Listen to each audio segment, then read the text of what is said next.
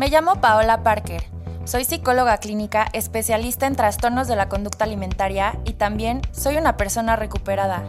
Me dedico a hablar sobre salud mental, desmitificar e informar a las personas a través de la psicoeducación para quitar tabús y dar herramientas a todo aquel que quiera convertirse en su mejor versión.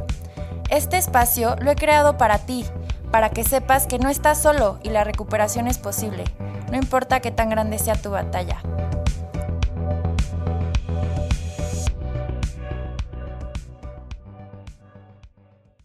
Bienvenidas y bienvenidos a este espacio que es para ti. Hoy en este jueves de Te Identificas te voy a platicar algo que muy probablemente nadie te haya contado. Si tienes o te has identificado a lo largo de los episodios con alguna conducta alimentaria de riesgo, con algún trastorno de la conducta alimentaria, hoy te quiero platicar de por qué nos cuesta trabajo soltar nuestro trastorno. Y me incluyo porque como sabes, como me has escuchado, yo soy una persona recuperada y yo sufrí de un trastorno de la conducta alimentaria pues por más de 10 años, yo creo. Pongámosle 8.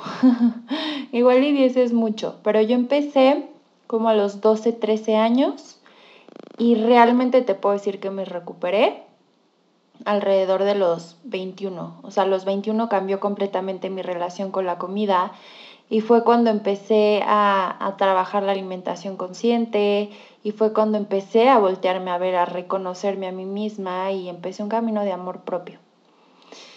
Y a lo largo de todos los años de mi adolescencia en los que estuve luchando con mi trastorno, creo que me costaba mucho trabajo soltarlo y a pesar de que tenía momentos largos en los que pues entre comillas te puedo decir que estaba estable o que me sentía recuperada, realmente no soltaba del todo mi, trastorno.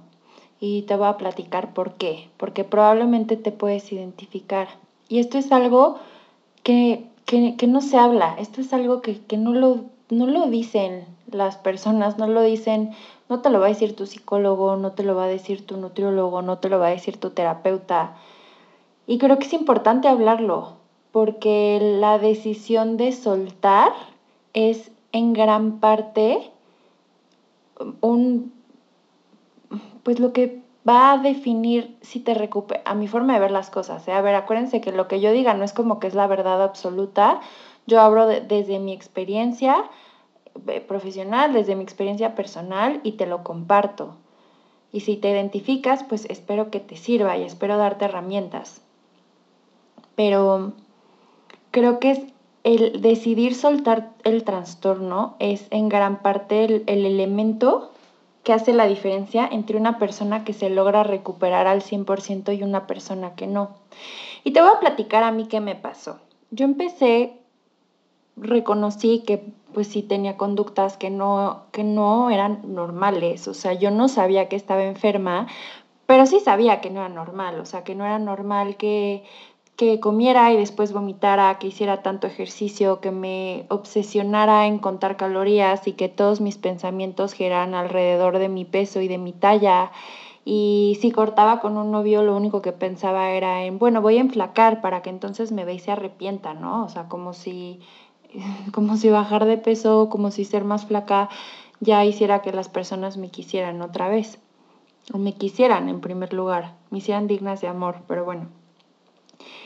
Y pues así viví muchos años, ¿no? Con estas creencias en relación a, cómo me veo, o sea, sí, y, y, mucho buscando la atención de los hombres, o sea, buscaba mucho la validación, sí de otras personas, sí de otras mujeres, pero mucho, mucho de los hombres, confirmar que soy bonita y confirmar que soy digna de que alguien me quiera.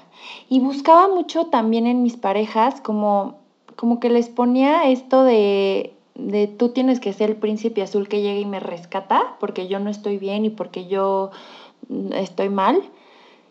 Y entonces desde ahí me conectaba con mi trastorno. Entonces, como te decía, yo empecé en mi proceso de recuperación, pues identificando que, que había cositas que no eran normales, ya cansada, asustada, tenía mucho miedo, no entendía qué pasaba, yo no lograba entenderme a mí misma. Obviamente fue doloroso para mí, fue doloroso para mi familia, yo tenía mucha vergüenza. Para mí el que hoy lo pueda hablar así abiertamente, en verdad que es, eh, pues es el fruto de mucho proceso personal, porque mucho tiempo para mí fue algo muy vergonzoso y algo muy doloroso. Y, bueno, muchas de mis, de mis terapeutas, porque tuve muchas terapeutas en diferentes momentos de mi vida, y psicólogas, nutriólogas y todo lo que tú quieras, me, me, me dejaban este, esta creencia de que tú tienes bulimia y no te vas a, o sea, no se quita, entonces siempre tienes que ser consciente de que esto es algo que no se quita y pues tienes que estar como muy alerta de los foquitos rojos, ¿no?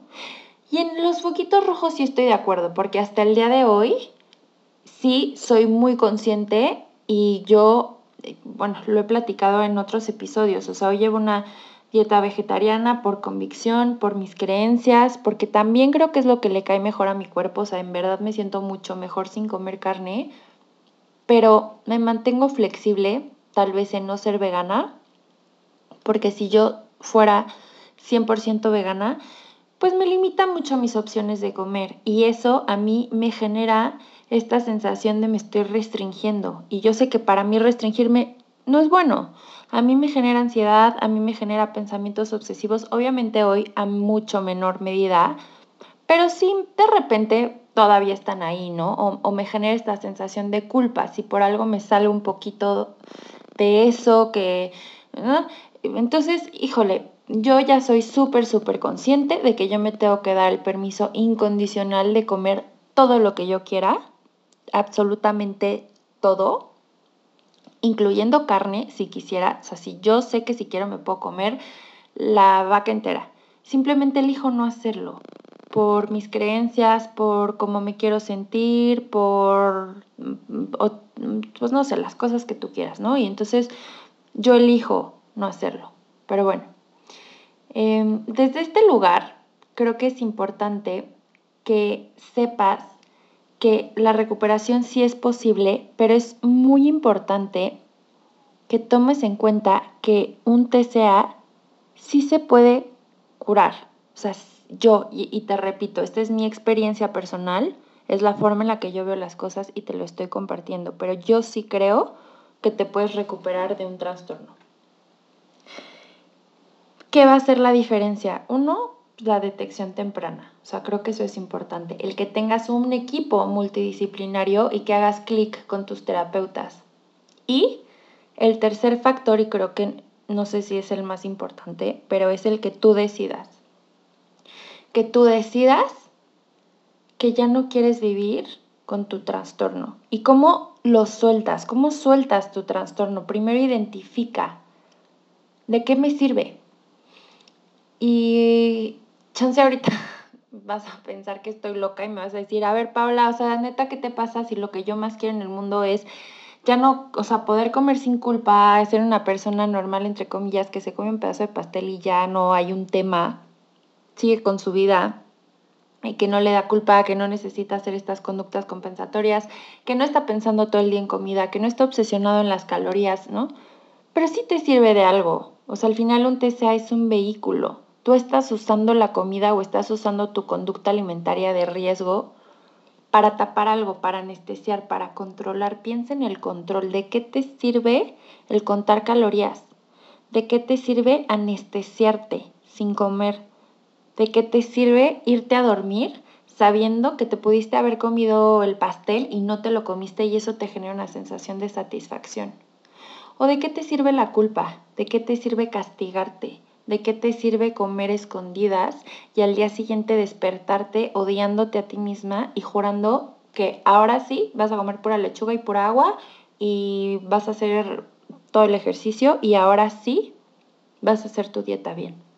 ¿De qué te sirven estas conductas? Y es que en verdad sí te sirven y esta es la ganancia secundaria. A mí me servía porque yo siendo víctima no me hacía responsable de muchísimas cosas. Y me ponía en este lugar como de pobrecita de mí, o sea, pues es que yo tengo bulimia, entonces, pues, ¿cómo yo me voy a hacer responsable de lo que me toca en mi vida? ¿Cómo yo voy a afrontar esto que estoy sintiendo, esto que me es doloroso? Pues no, no puedo, como, como yo soy la que, pues sí, o sea, yo tomé este rol como de pues, pobrecita, ¿no? Y tal vez a raíz de eso manipulas a tus papás, a tus hermanos, a tu pareja, a tus maestros, a tus amigos, ¿no? Como que, ay, no, pues es que como está enferma o como es la que tiene el problema, entonces pues, a ella no le, no le digan esas cosas, ¿no? O que ella no haga estas cosas. O sea, ¿qué estás ganando? ¿Qué estás obteniendo a partir de este rol que estás decidiendo tomar? Porque sí creo que nosotras o nosotros decidimos ponernos en este lugar de víctima. Y yo tenía esta creencia de no merezco, no soy suficiente. Y entonces mantenerme en mi trastorno también me confirmaba esa creencia. O sea, es que claro, yo no merezco, yo no soy suficiente, entonces me castigo por eso. Y se va haciendo como toda una dinámica enfermiza y una bola de nieve que va creciendo y va creciendo y va creciendo, pero realmente si tú no identificas qué es lo que te está pasando, de qué te está sirviendo tu conducta, difícilmente la vas a soltar. Y déjate, digo algo, ¿eh? De verdad, y es que no sé si alguien más te va a decir esto y te lo quiero decir yo, es que en verdad da miedo. Da miedo soltar la conducta. Y en mi caso específico, claro que me daba miedo soltar mi bulimia. Mi bulimia era lo que me lo, lo que tenía a final de cuentas cuando me sentía sola. Era mi mejor amiga, este lugar al que podía recurrir cuando todo lo demás fallaba. Era mi lugar de alivio también, o sea, porque aunque sí me sentía culpable después y me acuerdo siempre, de, siempre después de vomitar, me acuerdo de, de llorar muchísimo y de estar llorando en el baño, pero también sentía un alivio. También me daba una sensación como de, de euforia y de, y de bienestar, de, ah, ya, ya, ya me liberé, ya no está dentro de mí, ya no estoy cargando con esto. Y simbólicamente no era la comida lo que me, lo que me pesaba, no era la comida lo que tenía que sacar, no era la comida lo que no podía tener dentro, lo que estaba rechazando, lo que estaba repudiendo y de lo que me estaba castigando también, porque al final las conductas compensatorias son una forma de castigo. Pero ahí estuvo mi bulimia, cuando me sentía sola, cuando me sentía triste, cuando sentía que no era suficiente. Y era mío, era mi, mi espacio, era mi lugar, era algo con lo que me identificaba. Era como, a ver, no sé quién soy, no sé qué quiero, no sé cuánto valgo, pero sé que soy buena para contar calorías, sé que sí puedo controlar si hoy como o no como. Y si no lo puedo controlar y se convierte en un atracón, lo puedo controlar entre comillas y obviamente desde un lugar que, que pues no era el adecuado, pero, pero bueno, y lo puedo controlar vomitando, compensando, haciendo ejercicio. Y, y entonces tiene que ver con control, control, control, control, evadir, evadir, evadir, anestesiar. Pero finalmente es tu forma de hacerlo, es a lo que recurres. Y pasa mucho con el alcohol y también mucho tiempo abusé del alcohol, ¿eh? y lo digo abiertamente, no considero que sea una persona alcohólica, pero sí creo que muchas veces abusé del alcohol, porque era más fácil, era más fácil estar borracha que lidiar con lo que me estaba pasando y también era más fácil echarle la culpa al alcohol y no reconocer. Era más fácil echarle la culpa a la bulimia y no reconocer yo estoy eligiendo moverme de este lugar. Yo estoy eligiendo no hacerme responsable, no voltearme a ver a mí, no escucharme. Y entonces como yo pienso que no puedo lidiar con lo que me está pasando, recurro a estas conductas y después me quejo de que tengo estas conductas y le echo la culpa a mi conducta. Y se va haciendo de verdad como un laberinto sin salida. Pero sí hay salida, de verdad es que sí hay salida.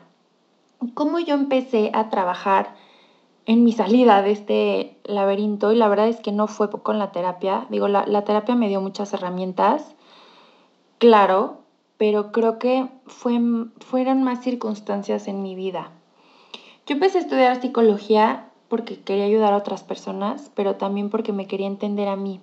Y sí en la carrera entendí muchas cosas, pero tampoco fue suficiente. O sea, yo salí de la carrera igual con muchísimas dudas y teniendo que aprender todavía muchísimo. Al día de hoy reconozco humildemente que me falta todavía muchísimo por aprender, o sea, cada día trato de, de aprender un poco más, pero bueno, todavía me falta mucho camino por recorrer.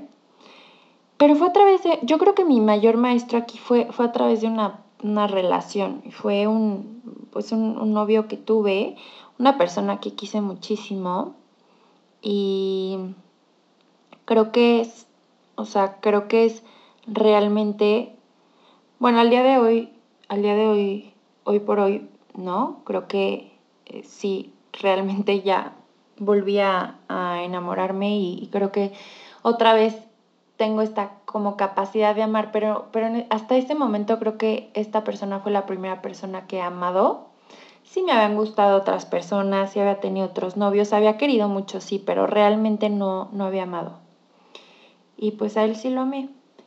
Y creo que fue a través de esta relación en la que quise tanto, pero también me sentí tan querida. Yo empecé eh, esta relación con muy baja autoestima, sintiéndome muy insegura. Híjole, era súper celosa, qué horror, pobrecito de este novio, porque de verdad que era la más celosa, la más insegura. Me aguanto muchísimo, ¿eh? Pero bueno, yo también la aguanté de algunas cositas, pero ese no es el punto. Pero fue a través de esta relación que yo empecé a voltearme a ver a mí. O sea, no sé cómo explicar esto, pero al sentirme tan querida por él, empecé a, sentir que, que, bueno, o sea, tal vez sí merezco, o sea, tal vez sí merezco ser amada. Y no te estoy diciendo, métete en una relación cuando tengas baja autoestima para sentir que, que, que sí puedes ser amada, ¿eh? No, esa no es la receta. En mi caso personal me ayudó, o sea, a través de esta relación creo que aprendí muchísimo y realmente creo que Dios lo puso en mi vida, ha sido mi mayor maestro le tengo mucho cariño. Digo, al final no funcionó y fueron pues, varios años de relación que, que aprendí muchísimo y, y, yo le deseo el bien, de verdad espero que sea muy feliz. Pero sobre todo agradezco lo que, lo que me llevó a mí, lo que esta relación hizo en mí. Y es que en algún punto de la relación, después de sentirme la mujer más querida y más hermosa del universo, también me sentí la mujer más ignorada. Llevábamos dos años de relación y, esta persona, vamos a ponerle Pancho. y entonces Pancho eh, pues empezó a portar bien raro y como que hasta yo sentía que estaba con otra. Y, y, pues bueno, ya como platicando, oye, ¿qué está pasando? No, nada, nada. Bueno, total fue en ese momento de verdad de, sentirme tan ignorada y de sentirme tan invisible que pues que yo, yo decidí, no puedo, o sea, lo quiero muchísimo a él, pero no me puedo hacer esto a mí, me merezco más. Y en ese momento me di cuenta que, que, que paradójicamente al sentirme tan ignorada, también me sentí vista porque me, me empecé a voltear a ver yo. Y en ese momento de mi vida fue así eh, como un antes y después. O sea, a partir de ahí mis amigas me lo dicen, o sea, es como la Paola que surge después de este breakup. Y además yo era la típica que cortaba antes y así de que se encierra en su cuarto, no come, llora, dramón, no, no, no. Y ahí fue como, no, o sea, ni madres, no me voy a tirar. Me volteé a ver a mí, fue como, ok, me duele, sí, sí me duele, pero me merezco más. Y no me merezco que me traten así. Y yo ya sé que, que pues que, que, que, no, o sea, no, no quiero sentirme así. Y, y, empecé a trabajar muchísimo en mí, muchísimo en mí, empecé a estudiar, empecé a correr, este, eh, pues empecé a trabajar en mí y creo que fue en ese momento en el que yo realmente decidí, no necesito nada que, me genere malestar, no necesito nada que me haga daño. Y creo que a partir de ahí he tenido foquitos rojos, he tenido momentos en los que me he sentido ansiosa, he tenido episodios aislados, sí. Pero creo que a partir de ahí realmente mi relación con la comida cambió por completo. Dejé de recurrir a la comida para llenar vacíos, para dejar de sentirme sola, para dejar de controlar lo que sentía. ¿no? A pesar de que yo pues llevaba ya mucho tiempo, entre comillas, recuperada, pero ahí realmente creo que fue cuando, cuando empecé a cuando empecé a transformar completamente. Y es que no transformé, no era la relación con la comida la que tenía que cambiar, era la relación conmigo, en verdad. O sea, yo aprendí esto, yo me empecé a voltear a ver a mí, yo me empecé a querer a mí y cambió mi relación con la comida y también cambió mi relación con el alcohol. Esa tardó un poquito más porque, eh, digo, al igual con la comida, ¿eh? estamos en una sociedad que mm, normaliza mucho y hoy platicaba con un amigo de eso. Le estaba platicando que llevo un, año ya sin tomar y sin fumar. Y cuando yo platico, ah, ya dejé de fumar, la gente me dice, wow, qué bueno, no sé qué, sí, uh, aplausos, ¿no? Pero cuando les digo, ay, ya no tomo, me dicen como, ay, qué raro, por ni una te tomas, ni una chelita, ay, pero pues, y nunca más vas a volver a tomar, ay, sí te puedes tomar una, no es como que eres alcohólica, ¿no? Ya sabes. Entonces, normalizamos muchísimo el consumo de una sustancia que finalmente es una droga y el alcohol está diseñado para hacernos querer tomar más y que la verdad, por lo menos a mí me aleja muchísimo de mi mejor versión. O sea, yo sobria, fabulosa y me encanta y me encanta como soy. Claro que tengo mis errores y soy todo menos perfecta, pero, pero me acerca mucho más a una versión de mí que me gusta. Me siento mucho mejor conmigo misma y creo que, que el amor propio empieza desde ahí, de identificar qué me hace bien, qué no me hace bien y cómo me puedo hacer responsable. Y a eso voy. Yo divago, discúlpenme, pero al final lo que te quiero decir es que cuando te decides a soltar, es como, como un novio tóxico, como, como esta relación que sabes que no te hace bien, pero te aferras por estos mini momentos de rush. Así es como seguir aferrándote a tu trastorno, por esa sensación de control. Hay otras formas en las que puedes controlar lo que te está pasando, pero ¿qué crees? Que también hay que aprender a soltar. Muchas cosas en la vida nunca las vas a poder controlar y está bien y por anestesiar lo que estás sintiendo, no pasa nada si convives con tu enojo, no pasa nada si convives con tu tristeza. Aprende a reconocerte a ti. Algo importante también es la parte del cuerpo. O sea, claro que, que nuestros cuerpos van a cambiar y yo no voy a volver a tener el cuerpo que tenía cuando era pues mi momento de, de mi trastorno y que sí, hoy, hoy me pongo a pensar y digo, y qué mal, ¿eh? porque en ese momento yo estaba muy inconforme con mi cuerpo, pero pues la neta sí tenía un cuerpazo y yo me sentía la más fea, yo me sentía la más insegura, yo me sentía la más gorda. Y también tengo que renunciar a la idea de que voy a volver a tener ese cuerpo. ¿Y qué crees? Que no es algo malo, porque el cuerpo que tengo hoy es un cuerpo que amo, y es un cuerpo que honro, y es un cuerpo que respeto, y es un cuerpo que para mí es suficiente.